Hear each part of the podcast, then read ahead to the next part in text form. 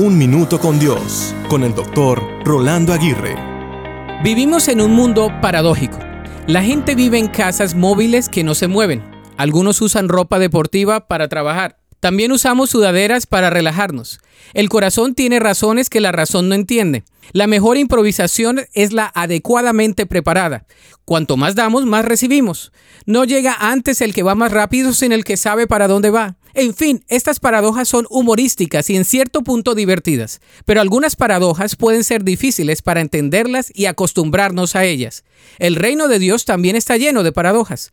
Nosotros damos para recibir, vivimos muriendo, nos volvemos grandiosos siendo siervos y somos encontrados al perdernos totalmente en las manos de Cristo. Mientras más meditamos sobre estas verdades bíblicas, más nos acercaremos al reino de los cielos. Dedica tiempo para meditar en las verdades bíblicas y pide la ayuda a Dios para entender sus caminos, aunque a veces parecen ser paradójicos. Él estará muy feliz de responder a tu oración por sabiduría. La Biblia dice, mis pensamientos no se parecen en nada a sus pensamientos, dice el Señor, y mis caminos están muy por encima de lo que puedan imaginarse.